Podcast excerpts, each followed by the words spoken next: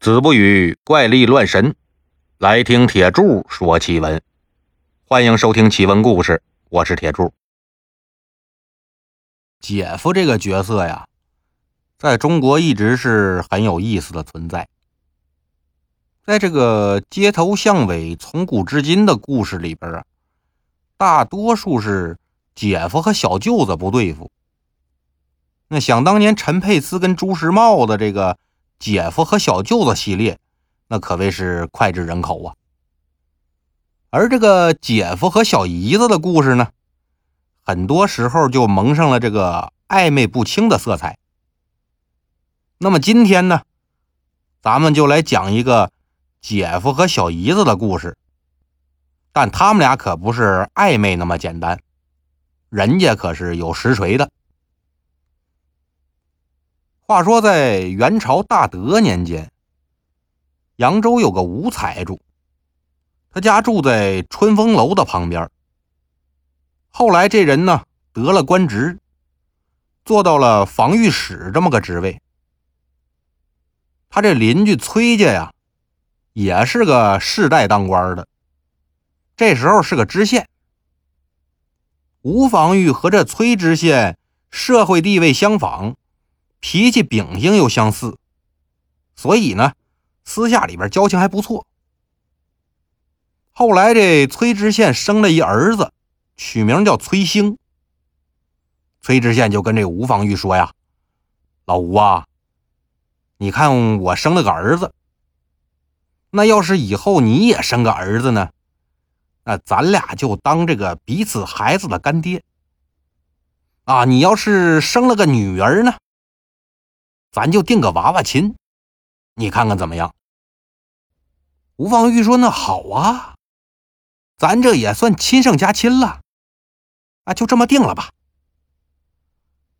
等第二年呢，吴方玉的夫人可就怀孕了。转过年来，生了对双胞胎，大女儿取名叫星娘，二女儿取名叫庆娘。那从这名字上，咱也看得出来呀，这个吴方玉是要把大女儿嫁给崔家当儿媳妇的。崔家也不差事儿啊，吴方玉当爹还没三天呢，就送过来一只金凤钗，说这是聘礼，希望新娘以后啊嫁到我们崔家来当这个儿媳妇。吴方玉呢，自然是欣然允诺呀，但没想到啊。亲事定下来还没过半年，崔知县就被调到宣德府去了。宣德府在哪儿呢？在现在的这个河北省。那从江苏到河北还是挺远的。这个崔知县走了之后啊，杳无音讯。从此呢，两家就再也联系不上了。这时光荏苒，岁月如梭。一晃就是十五年过去了。这时候啊，新娘可就十五岁了。按照这早年间的说法，这可就到了谈婚论嫁的年纪了。吴夫人就跟这吴方玉说：“你看崔家人啊，一去就是十五年，啊，他也没个音信儿。眼看着咱家这新娘已经长大成人了。”咱可不能再守着这婚约了，别耽误了女儿的青春呢。吴方玉就不同意了。那当初我可是答应老崔了，我连聘礼都收了，所以再怎么说呀，也不能私自毁约。这事儿就这么放下了。等又过了三年，新娘十八了，她也知道自己打小就定了娃娃亲了。丈夫叫崔兴，但是这三年呢，她左等崔兴不来，右等崔兴不至啊。最后终于是抑郁成疾，在床上躺了半年，那吃什么药都不好使，最后还是香消玉损了。在这个新娘入殓的时候啊，吴夫人就把崔家下聘的那个金凤钗。就插在新娘的发簪上了，摸着她脸蛋说：“呀，这是你夫家给你的聘礼，现在你死了，你就带着一起去吧。”但什么叫造化弄人呢？新娘入葬两个月以后，崔兴就来了。原来呀，当年崔知县到任没多久就去世了。崔夫人和崔兴呢，就这么相依为命过了十几年。本来四年前，崔兴就想回扬州履行这个婚约，但不成想崔夫人是一病不起，最后撒手人寰了。崔兴守孝三年刚满，这才能回扬州拜见这个吴芳玉。吴芳玉听完这过往的经历，眼泪就掉下来了，说：“我女儿新娘也真是红颜薄命啊，日思夜盼了你三年，日久成疾呀，两个月前不幸抱恨而亡了，现如今都已经出殡安葬了。”然后呢，他就领着崔兴走到内房里边，到新娘这灵位前边啊。烧纸钱祭拜一下，痛哭流涕的告诉女儿：“你丈夫崔兴啊回来了。”这全家人也都跟着失声痛哭。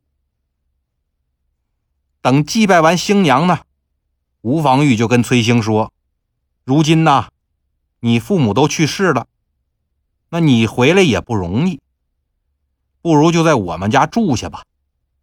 这老朋友的儿子。”也就是我儿子，啊，你也千万别因为新娘去世就把自己当外人，你就在这住着吧。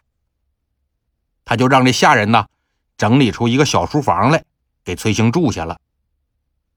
崔兴一想呢，宣德府那边我也没什么亲戚，也算是了无牵挂吧。那我就先住这，以后再做打算呗。等差不多半个月以后，正赶上是清明节，吴芳玉就领着全家人一起去给新娘上坟。这崔兴虽然是未婚夫吧，但终究是没娶新娘过门，所以也不好跟着去，他就留在家里了。等天近黄昏的时候呢，崔兴估摸着人也该回来了，就去门口等着。等了一会儿，就看见这吴防玉啊骑着马，后边一前一后两顶轿子，就正往这边走呢。这时候天可就已经擦黑了。前面那轿子进了门之后呢，后面那轿子到了崔兴面前的时候，当啷一声，好像有什么东西掉地上了。等轿子过去以后啊，崔兴捡起来一看，原来是一只。金凤钗，崔兴就琢磨了：这天都黑了，一家人也累了，东西那我就明天再还回去吧。他就拿着这个金凤钗呀，回自己小书房了，点起蜡烛来，把这金凤钗往书桌上一放，坐了一会儿，又想起如今这婚事落空了。自己孤身一人寄居在别人家里边，那始终不是长久之计呀。哎呀，这以后怎么办呢？正在这块暗自惆怅呢，就听见啪啪啪的打门声。谁呀？外边没动静。一会儿呢，啪啪啪，哎，又有人敲门。谁呀？还是没人说话。崔兴就起身啊，把这门打开。一看这门外呀，站着一年轻漂亮的姑娘。门开了之后呢，那姑娘也不说话，撩起裙子就进来了。把这门一关，啪，把门插管就给插上了。崔兴就懵了，这什么意思？跑我屋干嘛来了？就听那姑娘啊，低声细语的跟这个崔兴说：“你不认识我了吗？我是新娘的妹妹庆娘啊。回家的时候，我不是把那个金凤钗扔到轿子底下了吗？你捡着没有啊？啊啊啊！捡着了，我给你拿去。你等会儿啊。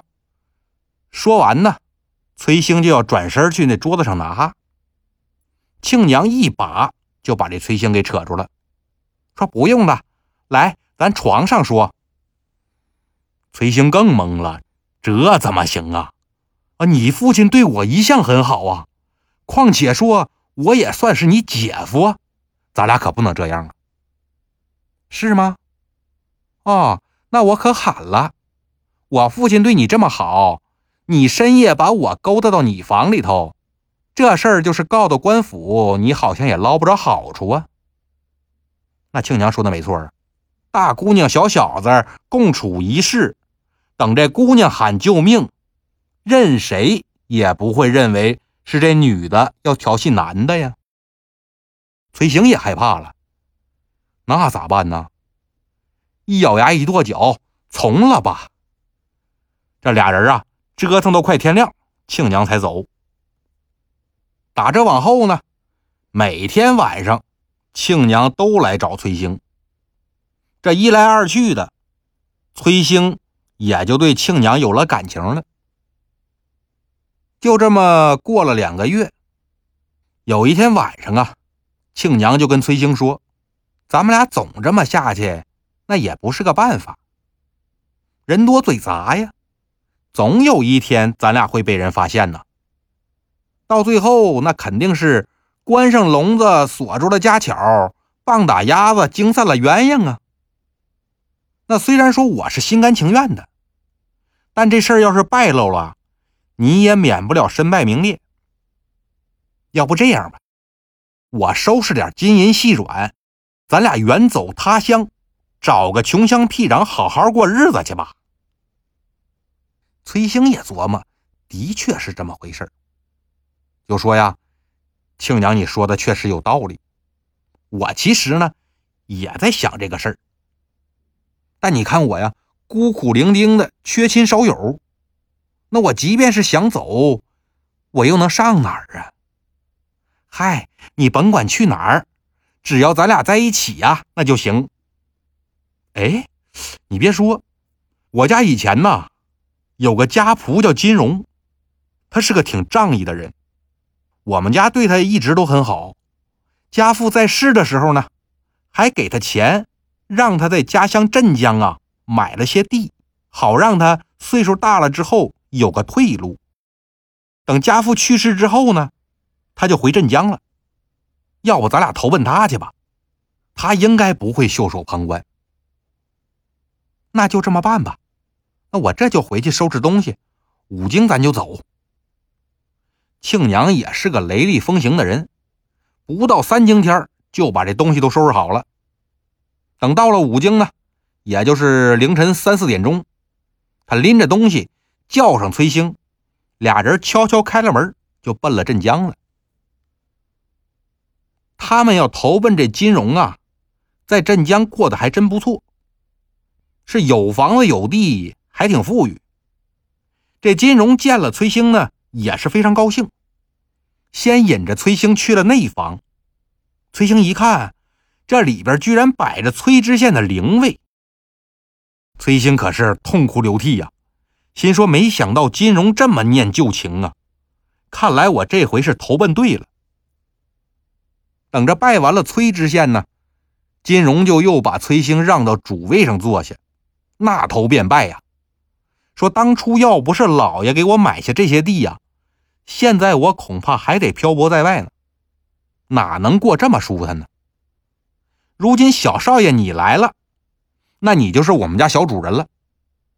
崔兴肯定是一通推辞啊，但这金荣可不干，就认定了崔兴你就是我们家小主人。崔兴没办法了，那我就接受吧。他就又把这个跟庆娘私奔的事儿啊，跟金荣说了一遍。金荣赶紧让人把自己住的那个正房收拾出来，说给崔兴和庆娘住。然后呢，像以前伺候崔知县那样伺候这小两口，衣食住行啊，照顾的那是非常周到。这一晃一年就过去了。有一天呢，庆娘就跟崔兴说：“郎君呐。”当初咱们私奔呐，是因为我怕爹娘拆散咱俩。现在咱俩出来都一年多了，回去再见爹娘呢，他们也就只能接受咱俩在一起这事实了。而且呢，我也是想家想爹娘了。出来这么长时间，没法报答父母的养育之恩，那我也十分愧疚。要不咱俩回去一趟吧？崔兴也觉着对不起吴方玉啊，先是负了人家大女儿。后来又带着这小女儿私奔，这弄得吴防玉连个姑娘都没有了，所以呢，他就租了个船，跟着庆娘一起又回了扬州。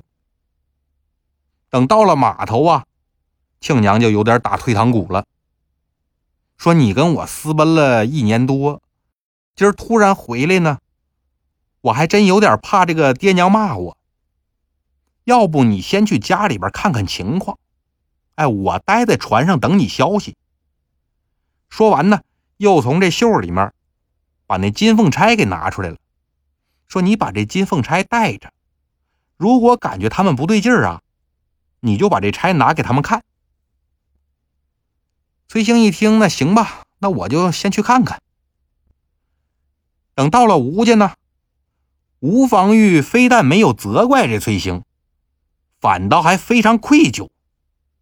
就跟他说呀，之前肯定是我们招呼不周啊，所以让贤侄生气了，这才不打一个招呼就走了。那是老夫对不起你啊，你可别怪老夫。不过呢，现在你既然回来了，你就安心在这住吧。有什么要求，你只管跟老夫说，啊，千万别客气。崔兴听吴防御这么说，那心里边就更惭愧了。扑通一声就跪地上了，伯父啊，你可千万别这么说，是我对不起伯父。当初是我跟庆娘私通，我还带着她私奔，一年多都不跟家里边联系，这是我不对。今天呢，我和庆娘一起回来看望您二老，一是要尽孝，二呢是求您成全我二人。吴方玉一听也有点懵啊，贤侄，你说这话老夫就不懂了。我女儿庆娘自打一年多前去给新娘上坟之后，可就卧床不起了，一直是茶饭不进呐。现在连翻身都得别人帮忙，怎么可能跟你发生这样的事儿呢？崔兴就以为啊，他这么说那是怕这件事玷污了吴家的名声。就斩钉截铁的说：“庆娘呢，现在就在船上等我呢，您大可以派人把她用轿子抬回来呀。”吴防玉虽说是不信吧，但看见崔兴如此的信誓旦旦，那还是派家仆去看看吧。但是这家仆回来说呀，船上没人。吴方玉可就不高兴了，说：“贤侄啊，你这是消遣老夫呢吗？”崔兴一看这形势不对呀，赶紧从衣袖里边把金凤钗拿出来给吴方玉看，说：“这就是庆娘给我的。”吴方玉一看这金凤钗，着实也是吃了一惊啊！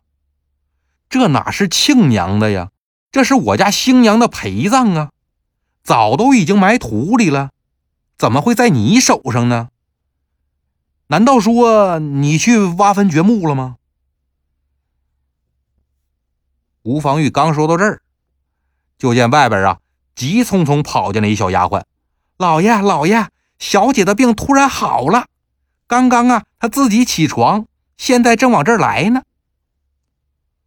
吴方玉这还没从震惊中缓过来，庆娘就进屋了，后边呢跟着吴夫人和很多丫鬟仆人。只见这庆娘啊款款拜倒在吴方玉和吴夫人面前。说：“我不幸早别父母，远弃荒郊，再也不能侍奉在双亲左右了，实在是不孝。我与新哥这缘分呢，并未因为我死就断了。今天回家，我也没有别的意思，只是希望爹娘能把妹妹庆娘许配给新哥，让我跟新哥呀再续姻缘。如果你们答应我这请求，庆娘的病马上就能好。哎，如果你不答应，庆娘啊，也就只好步我后尘了。”听了这话，所有人可都慌了，眼瞅着这人明明是庆娘，但这声音举止又是新娘。吴方玉不高兴了：“新娘啊，你既然是已经死了，为什么又要来人间作乱呢？哦，还要搭上你妹妹的性命，你太没良心了！”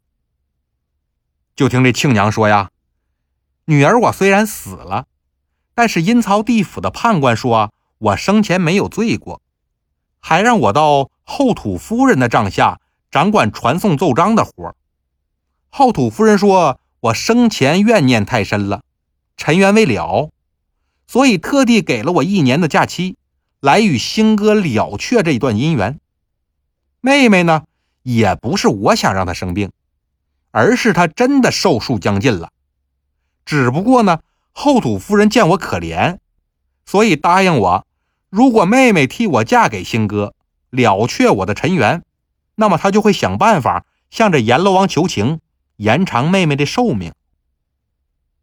吴方玉一听，这没给我留缓儿啊，就说也罢呀，那老夫也就只能答应了。一来呢，了却你的心愿，也好让你在九泉之下能够瞑目啊。二来呢，怎么着我也得保全你妹妹的性命啊！新娘听吴防玉这么一说呀，也就放下心了。接着又拉着崔兴的手，说：“爹娘已经答应了亲事了啊，你要做个好女婿。还有呢，你可别有了新人就忘了旧人呐！”说完呢，嚎啕大哭，最后啊，哭晕过去了。吴方玉赶紧上来，是又掐人中，又让人喂姜汤的，忙活了好一会儿，庆娘这才悠悠醒转呐，一脸茫然的看着一屋子人，问他这一年多来发生的事儿，这庆娘一点都不知道，就好像睡了一觉刚醒过来似的。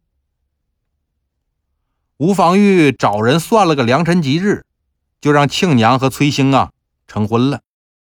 崔兴为了报答新娘对他这情谊呢，把金凤钗给卖了，换了好多的香烛、纸钱、元宝之类的祭祀用品，送到这个道观里边，请道士做了三天三夜的法事。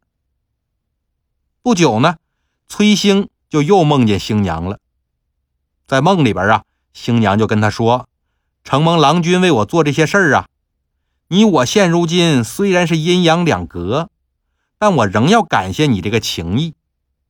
小妹庆娘呢，是个性情温和的人，所以你千万要好好对她。崔兴在这梦里呀，也是痛哭流涕啊，说：“你放心，我肯定好好对庆娘。”从此以后呢，新娘就再也没有出现过了。崔兴就跟庆娘啊，安安静静的过日子了。好了，今天的故事呢。就到这里了，咱们下期再见。